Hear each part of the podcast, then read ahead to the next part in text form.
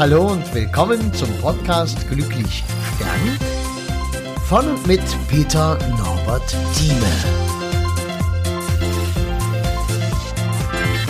Ja, hallo, schön, dass du da bist. Diese Geschichte ist ja ein bisschen speziell, auch ein guter Anfang quasi. Stell dir vor, schöne Wohngegend, gehobenes Niveau, ein Trauergespräch dort. Der Mann ist gestorben, 77 Jahre. Und nachdem ich einiges aus dem Leben erfahren habe, frage ich natürlich, wie ist er gestorben? Und da erzählen die mir ja, naja, er hat sich umgebracht. Ja, ist natürlich eine ganz andere Dynamik, etwas ganz anderes, wenn sich jemand umgebracht hat, als wenn jemand altersgerecht gestorben ist oder Krebs hatte. Ähm, die Frau hat erzählt, sie ist nur mal in die Stadt gefahren, Sparkasse, bisschen einkaufen, so Sachen.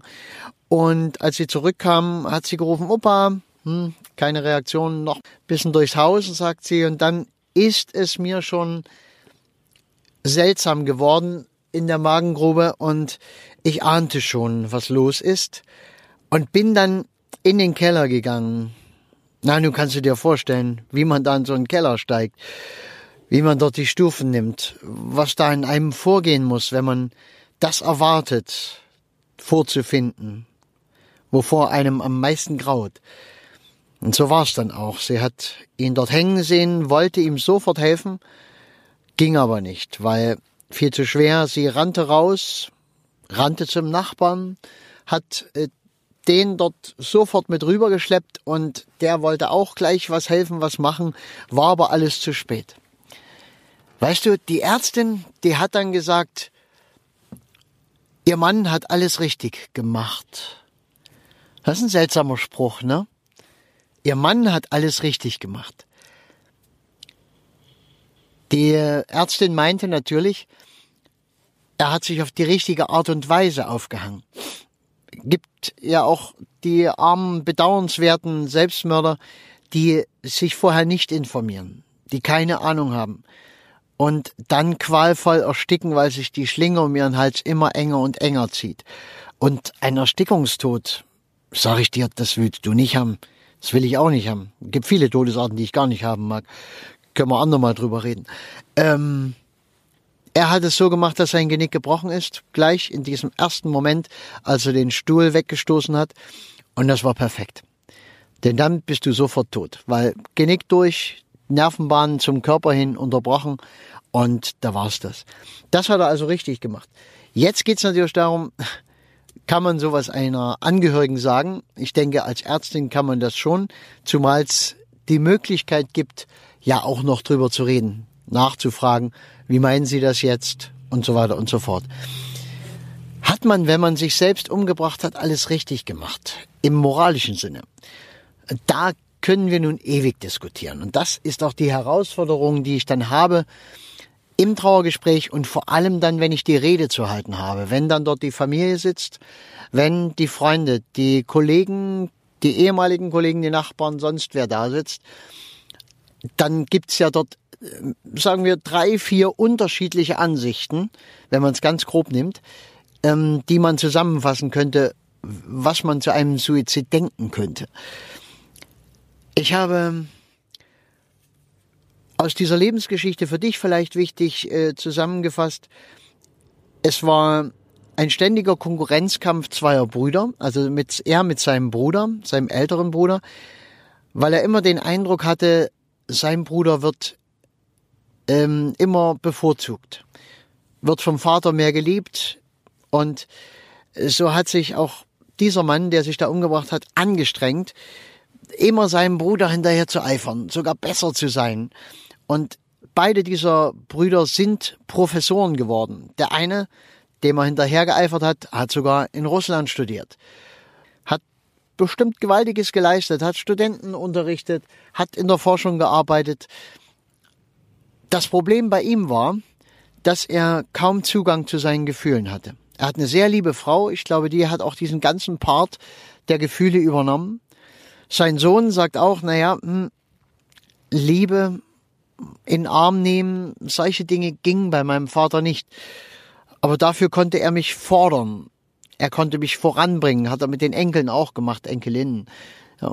Er hat immer mehr verlangt, als ich ähm, geben konnte. Und dadurch bin ich richtig gut geworden. Ich bin richtig weit gekommen in meinem Leben, was beruflich ausdrückt. Die andere Seite des Lebens, die fehlte bei dem Sohn und die fehlte bei dem Vater. Nur arbeiten, nur forschen, nur lernen, nur ähm, auf dieser Macherseite zu sein, da fehlt der weibliche Pol. Das klingt jetzt komisch, wenn du dich nicht damit befasst. Männlicher Pol, weiblicher Pol, weil hm, ist halt was Neues dann vielleicht. Aber vielleicht kennst du dich ja auch schon aus und hast schon ein bisschen was drüber gehört. Zum Beispiel deine linke Seite des Körpers die weibliche ist, die rechte die männliche und so weiter und so fort. Ähm, das kommt auch bei mir auch immer mal wieder. Also kannst auch so ein paar Dinge lernen oder einfach mal wieder auffrischen oder sagen, ah ja, weiß ich doch, weiß ich doch, weil wir hören auch gern Dinge, die wir schon wissen, einfach nochmal als Bestätigung. Ja, Du merkst schon, bei mir geht's nicht so geradlinig durch, so halte ich in etwa auch eine Trauerrede. Also ich habe nicht dieses feste Konzept und fange da an und komme dort raus, sondern ich fange an und gucken wir mal, wo wir rauskommen. Ich komme also beim Podcast auch nicht immer da raus, wo ich äh, gedacht hätte, dass ich rauskomme, macht aber nichts. Am Ende, in vielen, vielen, vielen Folgen, wird schon alles gesagt sein, was ich gern sagen wollte und du wirst alles hören, was du gern hören willst. Kannst mir auch mal schreiben, worüber ja, du dich freuen würdest, was dich zum Beispiel am Bestatter oder am Trauerredner sein so interessiert. Solche Sachen. Gut, ja, kommen wir wieder zurück. Also Burnout und dadurch war er raus. Und der alte Mann, der kam nicht klar mit dem Altsein, mit dem Rentnersein. Er hat noch ein bisschen länger gemacht, als ging. Dann war aber trotzdem zu Hause. Na gut, dann hat er zu Hause ein bisschen gewerkelt, eine Sauna gebaut und dies gebaut und jenes am Haus. Aber das hat ihm nicht äh, dieselbe Bestätigung gegeben, die er vorher hatte. Und dann ist er krank geworden. Krebs überstanden, nochmal überstanden. Anfängliche ähm, ja, Kopfgeschichte, Demenz oder sowas. Ähm, ich mach dir auch dann noch einen Podcast drüber, wenn ich die Rede gehalten habe. Und da erfährst du dann Rest. Ich glaube, ich habe jetzt schon zu viel geredet. Ich mag's gar nicht so sehr lange halten. Mach's mit Reden auch nicht. Alles klar.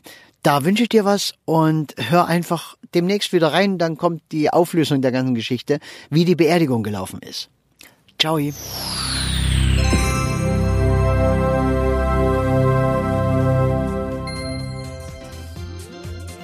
Ja, und das war's auch schon wieder. Wenn du irgendwas wissen magst, was schreiben magst, Kontakt aufnehmen magst, am besten über www.peternorbertthieme zusammengeschrieben, einfach ohne Leerzeichen, ohne alles.de. Und ich würde mich freuen über einen Kontakt, auch was du zum Beispiel von meinem Projekt hältst, Glücklich sterben, was ja nun langsam schon gewaltige Ausmaße annimmt einfach die Bestattungskultur im Abendland zu verändern. Ich finde es eine geniale Idee. Vielleicht bist du mit dabei. Schauen wir mal. Ich danke dir. Mach's gut.